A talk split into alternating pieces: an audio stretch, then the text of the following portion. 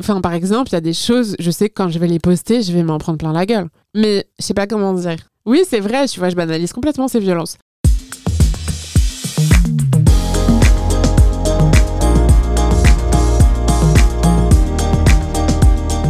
Salut chère auditorice, je suis Chanel Mentier, tu écoutes la deuxième partie de l'épisode 7 du podcast Balance ta pépite avec l'activiste Elvire Duvel-Charles. Alors je te recite rapidement, dans la première partie, Elvire nous a parlé de son expérience d'activiste sur le terrain avec les Femen, la sororité et la peur avec lesquelles elle a cohabité pendant ses 6 ans au sein de ce groupe. Elvire nous a ensuite raconté comment elle s'est mise à militer sur les réseaux sociaux et plus précisément sur Instagram, cette plateforme devenue son outil pour sensibiliser sur les causes qui lui sont chères. Elle a appris à apprivoiser l'algorithme et nous a partagé son expérience. Dans la deuxième partie de cet entretien, Elvire est tout aussi transparente. On y parle argent, conviction et cyberharcèlement, trois thèmes hyper forts, des sujets qui, à mon sens, sont fondamentaux. Vous allez découvrir la vision d'Elvire sur son métier et sa quête pour réussir à allier conviction et business model viable. Bonne écoute!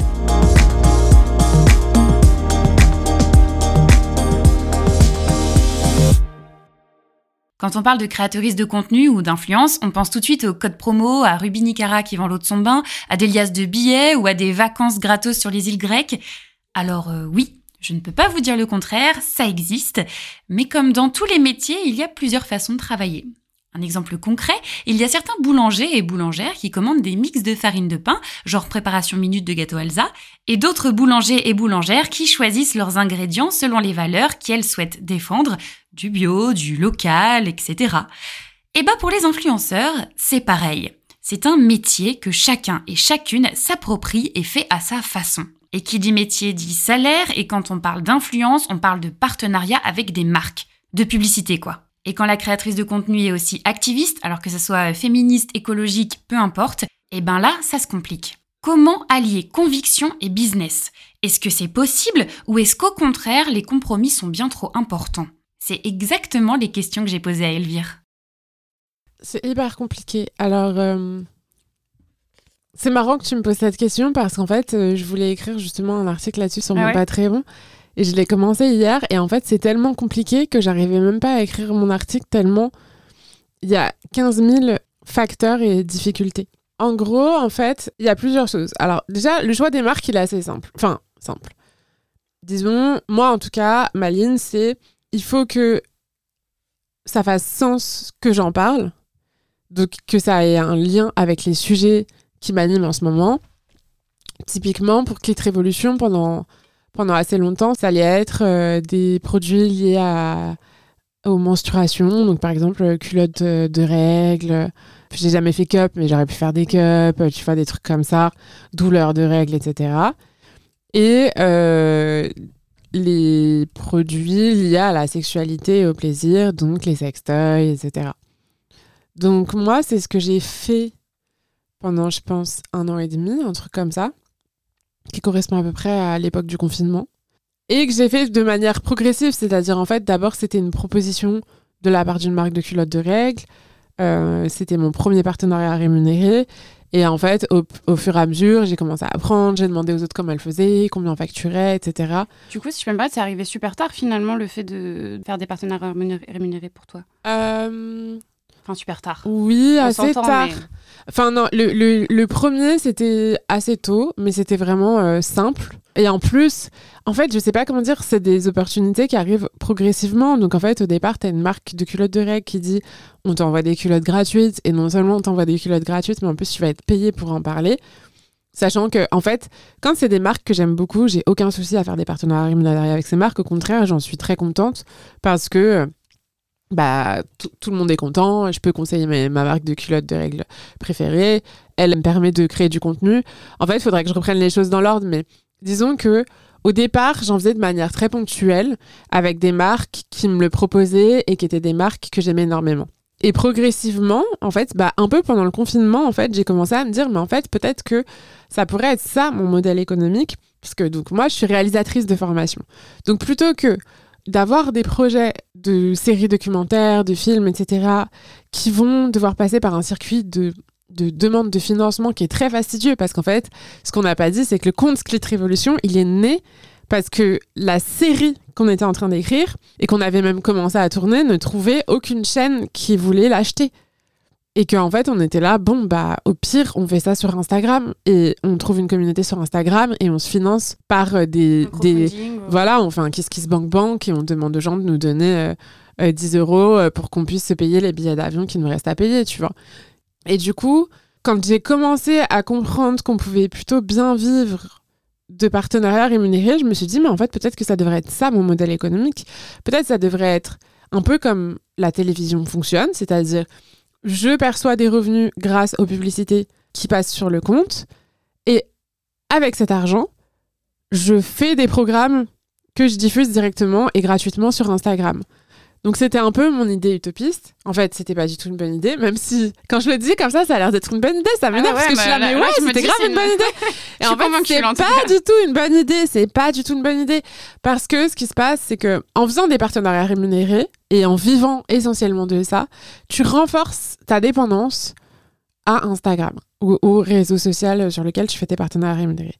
Ce qui est très mauvais pour ta santé mentale d'une part et un très mauvais calcul puisqu'en fait, on le voit bien tu peux du jour au lendemain disparaître, ton compte peut sauter aléatoirement, on, en a fait les frais, euh, on l'a vu il y a quelques temps, mais euh, pas que avec des bugs d'Instagram, aussi avec des questions de censure, des questions de, harcèlement, etc., de raid. On y reviendra après. Et par ailleurs, il y a aussi le fait que du coup, les marques attendent de toi que tu aies ce qu'on appelle un bon taux d'engagement, c'est-à-dire euh, beaucoup de personnes qui euh, cliquent, euh, qui réagissent à tes posts, etc. Et ce que j'ai constaté à travers les entretiens que j'ai fait, parce que c'est mon expérience, mais c'est aussi les entretiens que j'ai fait avec d'autres créatrices de contenu pour le livre qui est une adaptation d'un mémoire, ce que j'ai constaté, c'est qu'en fait, progressivement, on se met à produire du contenu qui n'est plus le contenu qui nous intéresse et qu'on a envie de produire, mais le contenu dont on sait qu'il va générer du clic. Tu vois ce que je veux dire? Donc un contenu qui est de moins en moins qualitatif, qui est de plus en plus euh, ouais, là pour générer des clics, pour générer des réactions et en fait, du coup, tu te tu te vides progressivement de ton essence. À moindre mesure, sur TikTok, j'ai euh, un peu de followers, mais c'est pas énorme non plus. C'est exactement ma problématique de, de la, la, semaine, quoi. Ouais. Où, euh, je sais pas pourquoi euh, je faisais des vues et c'est assez astronomique sur des vidéos et d'un seul coup, je n'avais plus du tout. Du coup, je me dis qu'est-ce que je fais? Et là, en ce moment, je suis en train du coup de faire un contenu qui est en effet beaucoup moins qualitatif. Ouais. Parce que je me dis, bah, faut faire de la masse. Donc, du coup, je fais de la masse. Mais c'est le concept en fait. Le concept, c'est qu'il y a une part d'aléatoire qui fait que du coup, tu vas t'agiter dans tous les sens et passer de plus en plus de temps sur l'application pour tester des trucs et tu te dis mais pourquoi ça marche pas? Je comprends pas et ça te rend folle.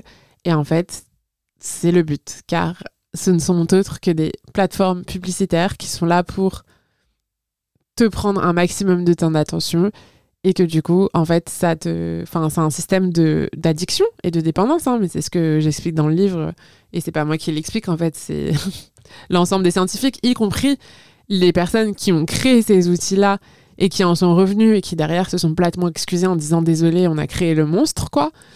Mais en fait, il y a vraiment un, un cercle qui est pas du tout sain euh, ni vertueux. Et moi, c'est pour ça que, enfin, l'écriture de ce livre et ce mémoire, donc du coup, entre les entretiens, la rédaction du mémoire, les entretiens complémentaires, la rédaction du livre, il y a quand même bien eu deux ans, tu vois, voire trois ans, qui m'ont permis quand même de, de ruminer là-dessus, de cogiter et un peu de me découder de ça. Et c'est pour ça qu'après, j'ai commencé à.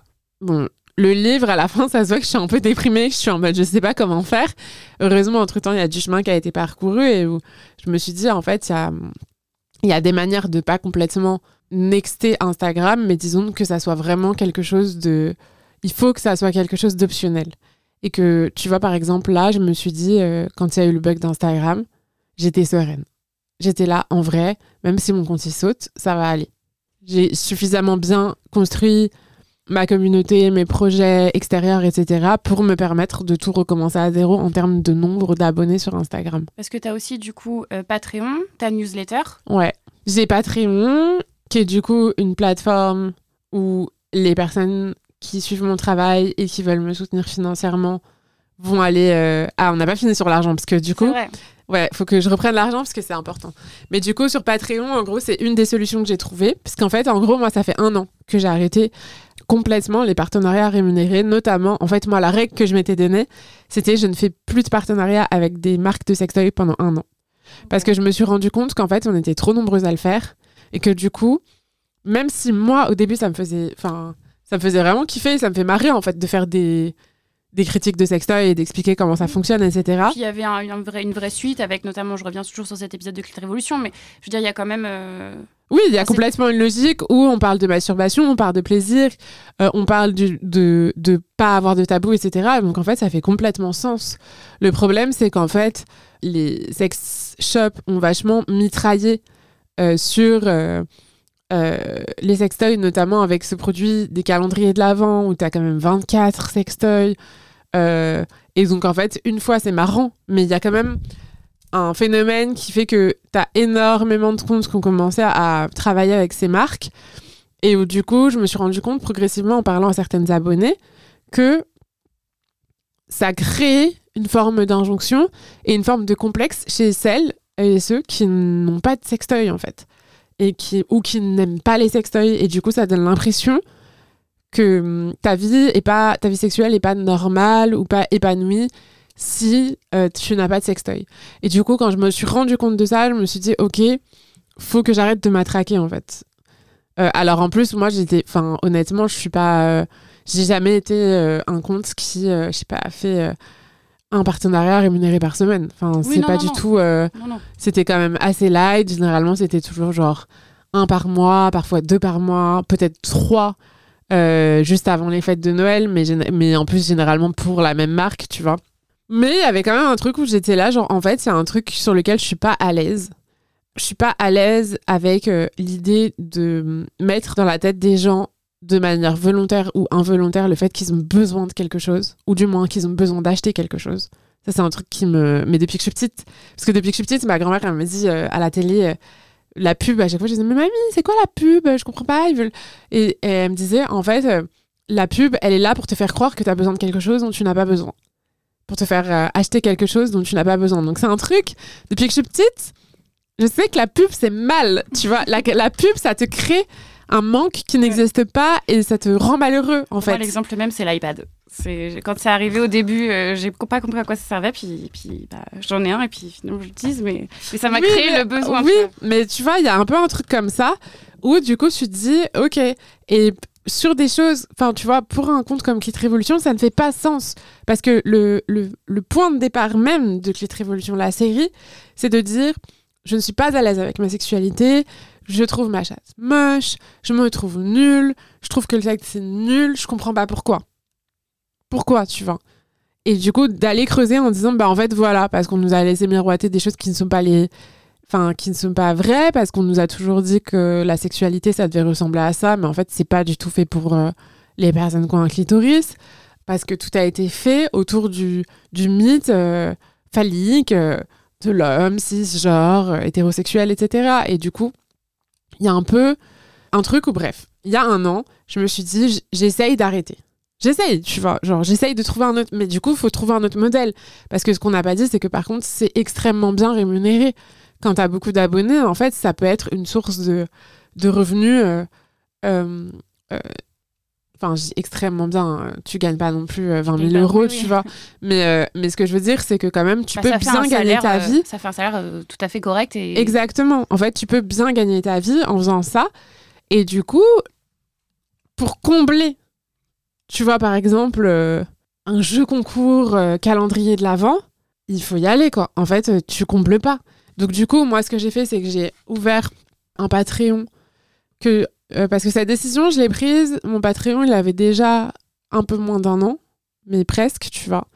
Et du coup, quand ça faisait un peu moins d'un an, j'étais là, ok, mes Patreons, ils sont encore là, ça marche. tu vois, ça me rapporte, aujourd'hui, ça on, est, on doit être 80, ça me rapporte à peu près 500 euros par mois. Donc je suis là, ok, c'est J'avais une question par rapport à ça, mais du coup, alors, je sais plus, plus les prix, mais euh, je suppose que Patreon prend un pourcentage aussi quand même sur le. Ouais, Patreon prend un pourcentage que j'ai oublié, mais disons que je gagne à peu près 500 euros par mois. Tu vois, sur ma cagnotte, il doit y avoir marqué un truc genre 550. Et en fait, je pense que je touche 500, euh, un petit peu moins, tu vois. Et, mais je vois qu'en fait, les personnes qui sont là, c'est des personnes qui bougent pas.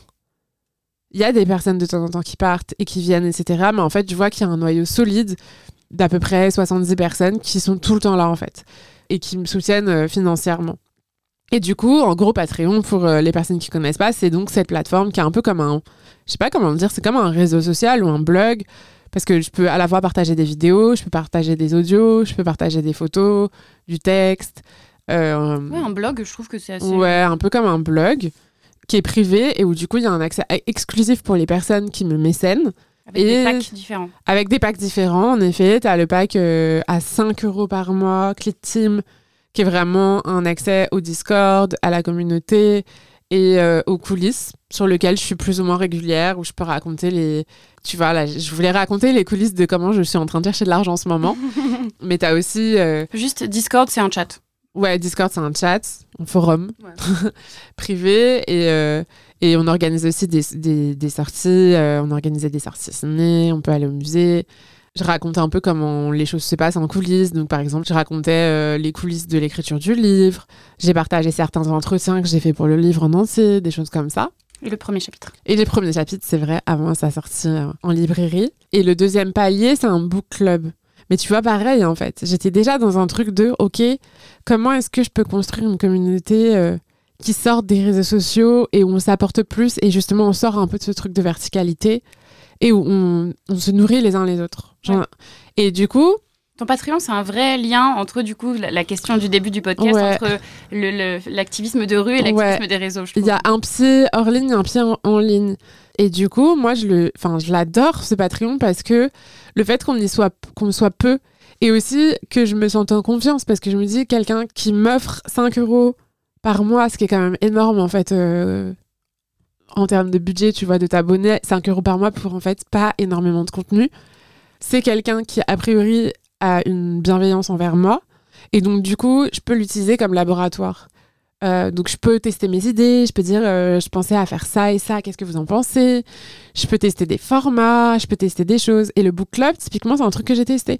J'étais là, venez, tous les mois, on lit un livre, mais comme on n'a pas le temps de lire tous les livres qu'on a, etc., on, se le, on fait un arp, ce qu'on appelle un arpentage, c'est-à-dire en fait, on va chacune lire un chapitre et après on se raconte le chapitre. Et comme ça, à la fin, on s'est raconté tout le livre et on a débriefé sur ce que ça nous a inspiré, ce qu'on en a pensé, sur les critiques qu'on peut émettre, sur les, les pistes que ça nous a ouvertes, etc.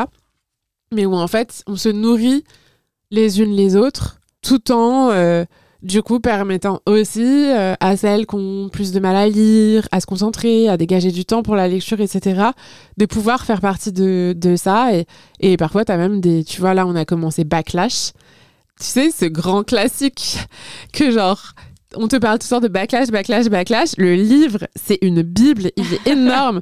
Moi, ça fait des années qu'il est sur ma bibliothèque que j'ose pas le toucher parce que je suis là, à chaque fois, je commence et je lis le premier chapitre et en fait, après, je suis là, mais j'ai jamais arrivé, il est trop long et tout, machin. Et du coup, là, on s'est dit, venez, on l'attaque ensemble. Donc, on s'est partagé les trucs. Donc là, le truc est tellement énorme qu'on est obligé de le faire en plusieurs arpentages. Mais typiquement, euh, on avait des personnes qui l'avaient pas du tout lu et qui sont juste venues écouter euh, ce qu'on avait à raconter euh, dessus. Et en fait, ça, je trouve ça hyper chouette. Donc ça, c'était un peu un premier terrain d'expérimentation. Et donc, pour en revenir à l'argent, en fait, évidemment que quand tu coupes les partenariats rémunérés comme moi je l'ai fait, tu gagnes beaucoup moins en fait. Même en ayant des alternatives, de te dire, je lance mon Patreon. Un Patreon, c'est, je sais pas, c'est même pas ce que me rapporte un Patreon par mois, c'est même pas ce que me rapporte une story rémunérée. Tu vois, donc en fait, euh, pour arriver à une story, je sais pas, ça doit être euh, deux, trois mois de Patreon, tu vois. Bah oui, oui. Donc euh, c'est un vrai choix de conviction de dire bah non en fait je vais arrêter. Ça divise par trois. Et il va y avoir... Oui et bah c'est pas qu'un choix de conviction. Enfin c'est un choix de conviction évidemment. Ça part de là, quand même. Mais c'est disons que c'est une option que j'ai que tout le monde n'a pas. C'est-à-dire en fait tout le monde n'a pas forcément la communauté qui va suivre sur le format payant tout le monde n'a pas forcément d'autres sources de revenus parce que du coup, moi, typiquement, en ce moment, Patreon, ça représente, je pense, un tiers de mes revenus. Donc, tu as Patreon, euh, j'ai le podcast que, que je co-anime sur euh, Spotify. de Hotline, qui est à peu près une fois par mois. Et je vais avoir. Euh, c'est quoi ma troisième source de revenus? Des articles t'écris Oui, voilà, quand j'ai des articles, des trucs, des, des conférences, des parfois je sais pas, t'écris une préface ou t'écris euh, et ça te fait tomber un petit billet, tu vois. Mais du coup, c'est un modèle économique qui est fragile et qui est certes beaucoup moins facile que les partenariats rémunérés. Après, non, j'ai pas tout dit. Parce que ce qui m'a permis de tenir là-dessus, c'est le fait d'avoir euh, fait un compromis en début d'année et de m'être dit, OK, je fais un gros partenariat, qui était celui avec Reebok, où j'étais égérie Reebok euh, au début d'année.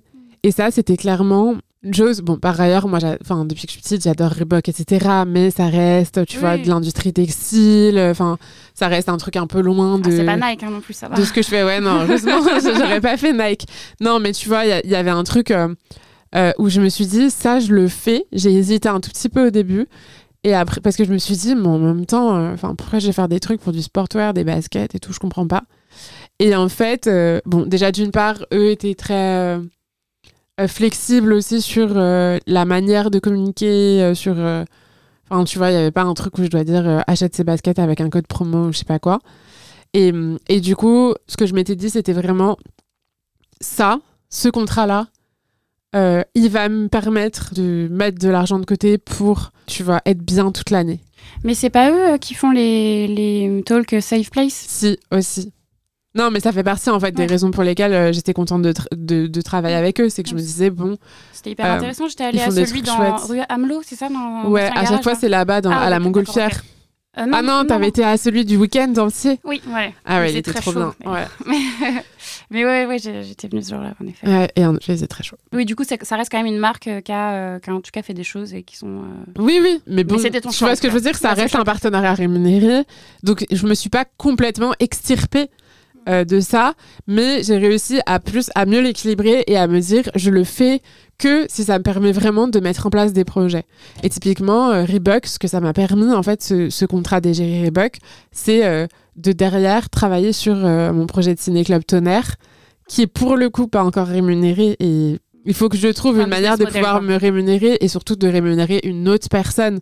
Parce qu'en fait ça demande beaucoup trop de travail et je peux pas absorber tout ce travail euh, seul mais ça m'a permis ça. Et du coup c'est je suis encore en train de chercher ça. En fait je suis encore en train de chercher un équilibre et de, comprendre quelle est ma limite.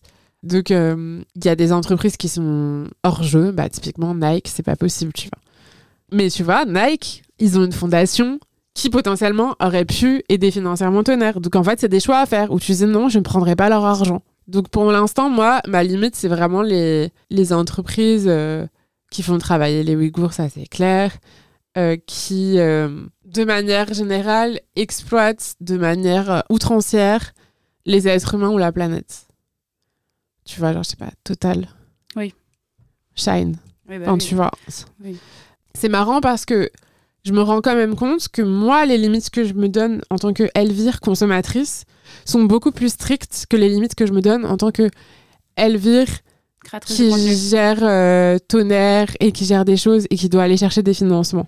Oui, mais, mais ça ne m'étonne pas non plus. Enfin, c'est, Tu vois Parce que quand tu es consommatrice, c'est toi la, responsable, la chef de ta vie, tu vois. Enfin, si t'achètes pas euh, cette robe, bah, bah t'achètes pas cette robe. Il n'y a pas de drame. Alors qu'à un moment donné, quand tu dois faire du business, bah forcément, comme on disait tout à l'heure, tu es obligé de faire des compromis. C'est ce que je disais aussi dans mon introduction. Bah, tu as quand même un loyer à payer, il faut que tu manges, et donc il y a un. Enfin, ça, je comprends, ouais, mais en fait, c'est, tu vois, je vise à être, à pouvoir être dans une position où je suis aussi exigeante avec les partenariats que je vais former que avec euh, moi-même en tant que consommatrice. Ou par exemple, tu vois, genre cette année, j'étais là, je ne consomme pas plus de 5 vêtements neufs. Bon, je suis arrivée à 8, mais c'est pas mal pour un an, tu vois. c'est pas beaucoup, oui, oui, c'est bien. Ou par exemple, je n'achète pas de vêtements qui n'ont pas été faits en Europe.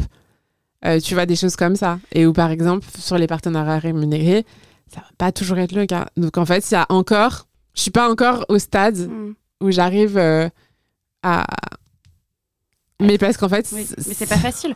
la question, c'est qui a l'argent pour payer ses partenariats, bah etc. Tu vois, c'est pas simple. Bah, dans une autre mesure, personnellement, euh, je n'achète pas du tout sur Amazon, je commande pas du tout sur Amazon. Et euh, j'ai été très longtemps assistante mise en scène ou enfin tout ce genre de choses. Même actuellement, je fais encore des choses par rapport à ça. Bah ouais, mais à un moment donné, quand on me demande d'acheter 50 euh, masques blancs, telle taille, et puis j'ai deux jours pour le trouver, je vais pas faire le tour de Paris, toute la semaine je suis en résidence, bah ouais, je commande sur Amazon et puis. C'est hyper délicat. Parce qu'en plus, c'est pas exactement la même chose. Parce que toi, en tant qu'assistante, par exemple, tu vas acheter sur Amazon, tu es la seule personne à le savoir. Alors oui, du coup, tu participes au truc, mais tu participes pas au rayonnement d'Amazon. Ouais, je comprends ce que tu veux dire. Tu vois, alors qu'une influenceuse, bah typiquement, moi jamais je vais mettre un, un, lien Amazon. Même parfois, il est vrai, tu vois, dans le book club, une fois, ça arrivé qu'on lise un livre en anglais qui du coup en fait n'était disponible que sur Amazon puisque c'est un vieux livre machin et tout. Mais jamais je vais mettre un lien vers le tu vois vers euh, vers Amazon. Donc en fait, c'est aussi la question de à qui est-ce que tu profites? Enfin, est-ce que tu participes au rayonnement de cette marque ou pas? Et c'est pour ça que je trouve que c'est hyper important d'avoir quand même des des règles très très strictes, mais c'est aussi pour ça que comme c'est difficile de les de les respecter, de les respecter, je préfère essayer de, de faire ça en fait. C'est compliqué, c'est compliqué tout ça. Non, mais c'est hyper compliqué, mais en fait, c'est les mêmes questions qui se posent. C'est intéressant parce qu'en fait, c'est les mêmes questionnements qui se posent, euh, notamment pour les associations féministes. C'est-à-dire, on accepte l'argent de qui? Est-ce qu'on accepte l'argent de l'État, oui ou non? Tu vois, si tu acceptes l'argent de l'État, ça veut dire que tu peux pas non plus trop taper sur l'État parce que sinon, la fois d'après, ils te donneront plus d'argent. Mm. Est-ce que tu acceptes euh, l'argent des particuliers? Si oui, de quel particulier Est-ce que, en fait, chaque stratégie financière change ta stratégie politique. Si tu prends l'exemple de Greenpeace, eux, ils n'acceptent pas d'argent d'État parce que ça leur permet de d'avoir une liberté. Euh. Exactement, ça leur permet en fait de taper sur les États qui sont en fait euh, les premiers concernés par euh, les, les, questions écocides. Si je dois résumer, l'argent, c'est ça, nous bloque quoi quelque part. Ouais. C'est chiant l'argent, mais, c'est pour ça que non, mais en fait c'est pour ça qu'il y a, y, a, y a un vrai enjeu à financer les euh, associations, les plannings familiaux, les, euh, euh, les créateurs et créatrices qu'on aime bien, en fait, il y a un vrai enjeu. Les médias indépendants, en fait, il y a un vrai enjeu à, à mettre la main au portefeuille quand on peut le faire. Parce qu'en fait, c'est garantir l'indépendance de ces personnes-là. L'indépendance des médias, l'indépendance de, des associations, l'indépendance des actions. En fait, c'est c'est pour ça que c'est hyper important. Dans ton livre, tu disais un truc hyper intéressant. Ah, il est surligné. J'adore voir mon livre surligné. non, il y a surligné plein de trucs. Il y a plein de trucs surlignés. Où en fait, tu parlais de, hum, du compte Jouissance Club qui avait réussi à obtenir d'une marque de sextoy, dans le cadre d'un partenariat rémunéré, des éléments de langage plus inclusifs des personnes non binaires sur leur site. Que finalement, en fait, ce que tu expliques dans ce passage-là, mm. c'est que. Euh, bah, parfois aussi euh, de faire un partenariat rémunéré avec une marque qui n'est pas forcément inclusive ou j'en sais rien, mm. et bah, ça peut aussi permettre de changer les choses, euh, d'avoir de faire des premières pistes de changement chez ces marques-là. Ouais, mais ça c'est en fait c'est quand tu as un compte qui est très très suivi. Donc le compte de June du Science Club, il est, il est suivi par presque un million de personnes. Euh, et donc, elle, elle peut se permettre de se mettre dans une position où en fait, elle reçoit tellement de demandes qu'elle peut dire non, elle s'en fout elle aura autre chose. Donc du coup, euh, elle, j'avais trouvé ça hyper intelligent ce qu'elle avait fait, parce qu'elle avait dit, moi en l'état, je ferai pas de pub pour votre euh, pour vos produits parce qu'en fait votre site il est pas inclusif et c'est pas en fait euh, Jouissance Club c'est inclusif machin. Par contre, si vous changez ça, ça, ça, ça, ça, je vous fais votre euh, votre partenariat. Et en fait, il l'avait fait. Et ça, j'avais trouvé ça hyper fort. Et évidemment, elle nous avait prévenu pour qu'on essaye de faire blocus aussi au cas où il cherchait des chemins de, bah, bien sûr. Tu vois, de traverse. Mais du coup, je trouve que euh, oui, parfois, tu as aussi ce pouvoir-là, notamment sur les... Parce que c'est pas le cas pour tout. Mais en fait, sur les, sur les sextoys, il y a vraiment un truc très particulier qui est que eux n'ont pas le droit de faire des publicités euh, sponsorisées par Instagram parce que ça parle de sexualité. Et du coup, ils sont leur seule manière de faire du web marketing, c'est de passer par des, des, influenceuses. des influenceuses. Sauf qu'en fait, les influenceuses lifestyle, elles vont pas parler de sextoy. C'est un peu trop tabou quand même. Donc en fait, les comptes un peu sexo, féministes, etc., sont les meilleures euh, ambassadrices pour ces marques. Et donc, on est dans une position de force parce qu'on sait qu'ils n'ont pas 15 000 autres options. Donc c'est un cas un petit peu particulier. Donc c'est un cas un peu particulier. Mais ça marcherait pas avec Shine. Non. Genre si on dit à Shine. T'arrêtes avec les Ouïghours et je prends tes euh, t-shirts. tu fais tes, tes, vêtements au Portugal euh, dans une manière, euh, un mode de fabrication raisonné. Et là je ferai la pub, ça ne marchera pas malheureusement. non, non, non. Mais bon, je trouvais ça intéressant ce passage-là dans le livre que je, voulais aussi souligner. mais même si en effet c'est une, une, exception quoi. Ouais.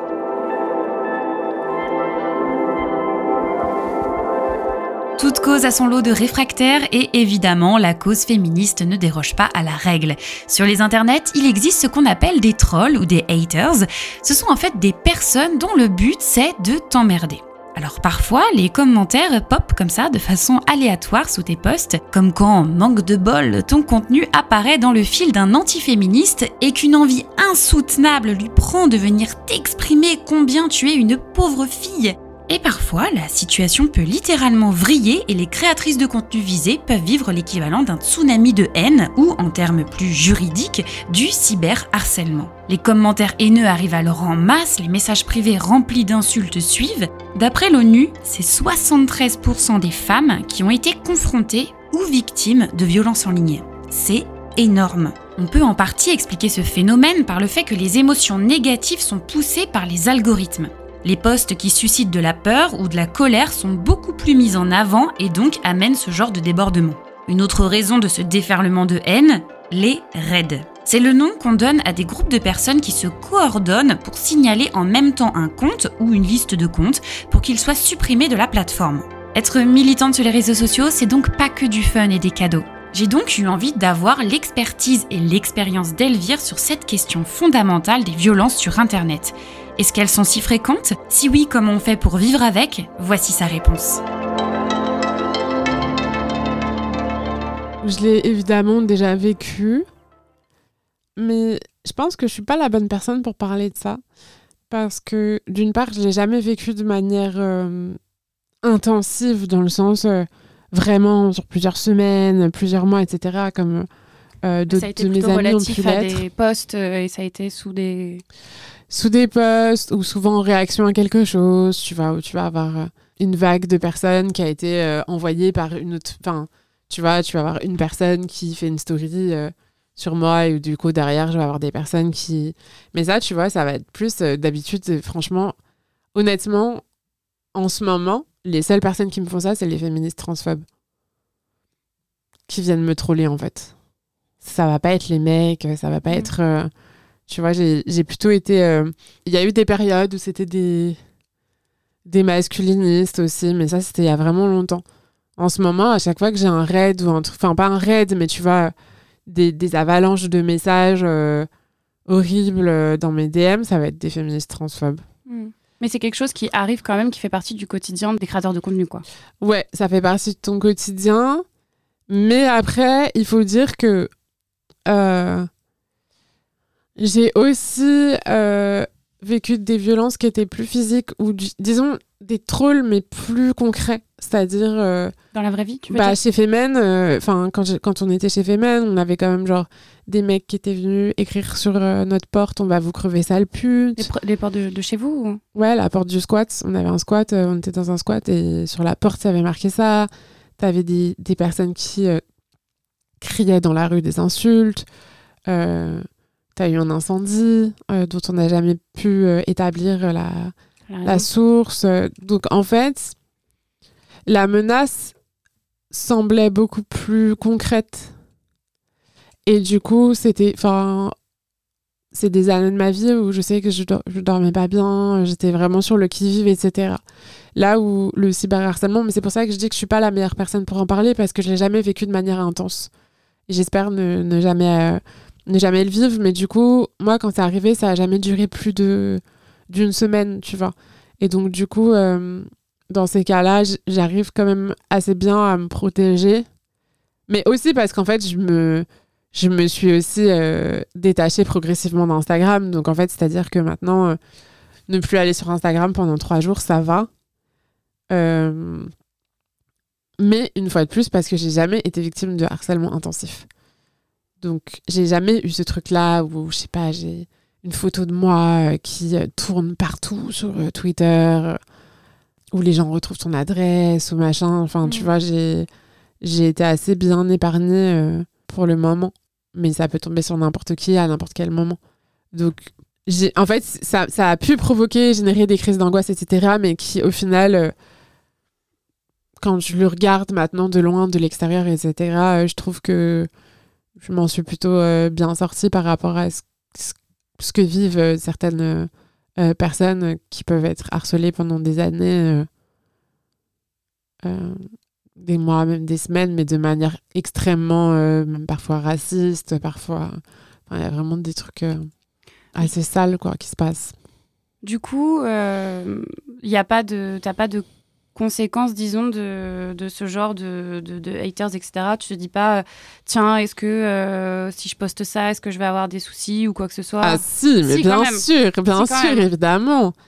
Si, si, je sais. Enfin, par exemple, il y a des choses, je sais que quand je vais les poster, je vais m'en prendre plein la gueule. Mais je sais pas comment dire. Oui, c'est vrai, tu vois, je banalise complètement ces violences.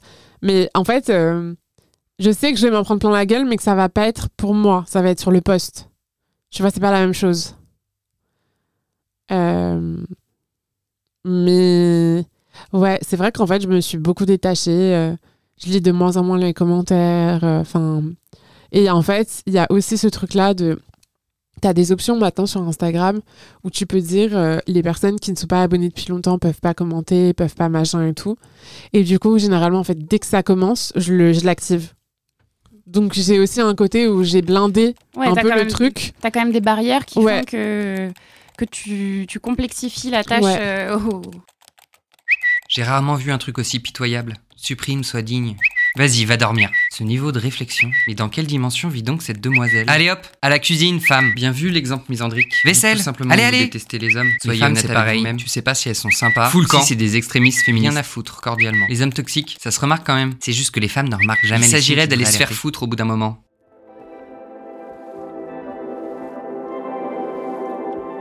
Et je suis un peu une tarée, c'est-à-dire en fait, euh, j'ai passé des heures et des heures et des heures notamment pendant le confinement où c'est vrai que ça partait dans tous les sens, à bloquer des listes entières de masculinistes. Et donc, du coup, en fait, ils voient plus mon contenu. Mais j'ai passé des heures. Enfin, en fait, j'ai passé des journées. C'est pour ça aussi que je suis un peu préservée. C'est qu'en fait, comme maintenant, tu as l'option où tu dis bloquer cette personne et tous les comptes que la personne peut faire, il suffit de. Enfin, tu vois, ça demande un peu de méthodologie, mais en fait, d'aller chercher tous les leaders de de mouvements qui en fait généralement sont des, des poignées de gens tu vois. C'est mm. pas non plus euh, on a l'impression qu'ils sont pleins mais finalement ils ont plein de comptes donc, euh. et souvent ils viennent te chercher parce que tu as été publié par un gros compte de de fachos. Donc en fait si tu bloques tous les comptes de fachos enfin tous les gros comptes des fachos et à chaque fois qu'il y a un commentaire etc tu bloques la personne. C'est quand même euh, du coup c'est beaucoup de travail. Oui voilà ouais, c'est quand même beaucoup de travail pour donc c'est même si du coup et je, je suis très contente pour toi. J'espère vraiment que ça t'arrivera jamais. Mais c'est vrai que c'est quelque chose, en tout cas, qui, qui, est toujours au-dessus de ta tête ou quand même c'est ah quelque chose où tu fais attention. Non, non, euh, mais c'est clair. Qui, existe en fait dans ton quotidien. Ça fait partie de ah la charge mentale de ton travail. Ça existe, ça existe. Mais disons que j'ai la chance de, de jamais euh, avoir été euh, trop dépassée par la situation. Ouais, d'accord. Tu vois? Ouais, ouais, tout à fait. Mais en effet, ça génère. Enfin, je me souviens d'un moment où, au final, ça a duré que 48 heures, mais je me disais, mais en fait, ça va pas s'arrêter. C'est l'enfer. Je recevais des, enfin, des commentaires, bah, pour le coup, c'était des mascus. Et j'étais là, en fait, ça ne va pas s'arrêter. Mais c'était avant qu'il y ait cette fonctionnalité. Ouais. Euh, et, et, du coup, euh, en fait, euh, ouais, c'était je pense aussi ce sentiment de ça va pas s'arrêter, c'est aussi parce que, on en parlait, dans, l'algorithme pousse aussi euh, dans les émotions négatives parce que ça fait commenter. Mais je pense qu'en fait, plus ça va et plus malheureusement t'es blindé. Mais tu sais quoi, c'est comme le harcèlement de rue, c'est comme les, en fait, c'est comme les, les violences euh, sexistes et sexuelles euh, en dehors d'internet. C'est-à-dire en fait. tu dis ah non mais ça va et tout machin et en fait t'es là non en fait il y a quand même X mecs qui m'ont fait telle réflexion euh, tel regard qui a été lancé sur moi, etc. Mais en fait, plus ça va, plus tu te blindes. Et donc, en fait, tu le considères même pas comme un truc grave. Alors, je dis pas que c'est pas grave. Hein. mais je dis juste, tu vois, genre, mon réflexe, c'est quand même de dire euh, j'ai des potes à qui il, est arrivé mille fois pire. Tu ta comparaison, elle est assez juste avec le mm. harcèlement de rue. Euh, c'est, ouais, je, trouve que ta comparaison résume assez bien la situation, quoi. Ok, bon, il nous reste euh, très peu de temps. J'aimerais bien encore continuer cette conversation qui me passionne personnellement. Mais du coup, je voudrais euh, te poser les, deux dernières questions. Euh, déjà, la première, c'est est-ce que tu as des recommandations de projets à l'initiative d'une femme? Donc, ça peut être n'importe quoi. Ça peut être une marque, un livre, un film, n'importe quoi, tant que c'est une femme qui a l'initiative de, de cette chose. Il y a plein de choses que j'ai envie de dire. Eh bien, peut-être que j'ai envie de recommander euh, le livre, euh, le livre, le film Annie Colère, euh, qui est un film que j'ai découvert au, festival de films indépendants de international de films indépendants de Bordeaux, le FIFIB, qui est réalisé par Blandine Lenoir Et c'est un film magnifique sur le mouvement du MLAC, c'est-à-dire le mouvement pour l'avortement et la contraception libre et gratuit. Et, et, je le trouve assez beau parce qu'en fait, je trouve que souvent, ce type de films sur des mouvements historiques féministes sont hyper chiants. On va pas se mentir. Je trouve que souvent, c'est très mal fait. Ça fait très téléfilm. On se fait chier et tout. Et en fait, là, je trouve que la réalisatrice a réussi à restituer avec beaucoup de justesse euh, l'émotion que provoque le fait de se retrouver euh, dans un groupe d'activistes. Et tu vois, parce que ce dont on parlait au début de, du podcast, euh, de ce, cette entraide. Alors en plus, elles, euh, elles n'étaient pas que des femmes, il y avait aussi des, des mecs, euh, enfin des médecins, euh, mecs MLAC. Et en fait, as vraiment, tu vois comment est-ce que ça transforme leur vie au quotidien et c'est assez, c'est très touchant. Et c'est tellement touchant que, tu vois, donc on n'en a pas parlé, mais j'ai lancé un ciné-club qui s'appelle Tonnerre au Majestic Bassy tous les, tous les mois à Paris. Et en fait, euh, ce, ce mois-ci, ça faisait longtemps que j'avais programmé euh, Saint-Omer d'Alice Diop, que je suis très contente de montrer.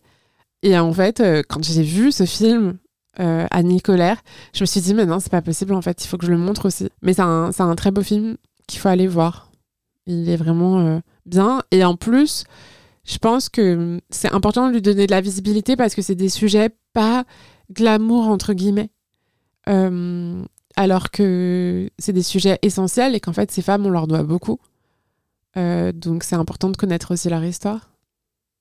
Ok, bah, c'est le film avec euh, Laure Calamy, c'est ça? Exactement, avec okay. Laure Calamy dans le rôle d'Annie. Ouais, j'ai vu la bande-annonce, mais. Euh, ah, elle est vraiment bien. Ok, trop cool. Bah, je note ça alors. Et donc, pour conclure cet épisode, j'aimerais te poser la question vraiment signature de ce podcast. Ça veut dire quoi pour toi être une femme aujourd'hui? Une grande question. Euh, ça change un peu tous les jours. Mais aujourd'hui, je dirais que ça veut dire euh, devoir se battre. Bah, ça me va. C'est une très bonne réponse. Merci beaucoup, Elvire, d'être venue sur le podcast. Je, suis vraiment ravie de, de t'avoir reçue. Merci beaucoup pour ton invitation. Merci infiniment d'avoir écouté l'épisode en entier. Sache que tu n'as plus que quelques jours pour participer au concours et tenter de remporter ton exemplaire de Féminisme et réseaux sociaux, une histoire d'amour et de haine, écrit par Elvire aux éditions Hors d'atteinte. Si t'as aimé cet épisode, abonne-toi pour pas rater le prochain. Tu peux aussi mettre une pluie d'étoiles et un commentaire, c'est vraiment grâce à toi que le podcast est bien référencé. N'hésite pas à partager l'épisode sur tes réseaux sociaux en me taguant à Menti ou en taguant Elvire. On a vraiment hâte d'échanger avec vous. Balance ta pépite a été enregistré au studio La Poudre de la Cité Audacieuse produit par Les Petits Points, générique par Boréal, vignettes et témoignages interprétés par Eski. À très vite pour un nouvel épisode de Balance ta pépite.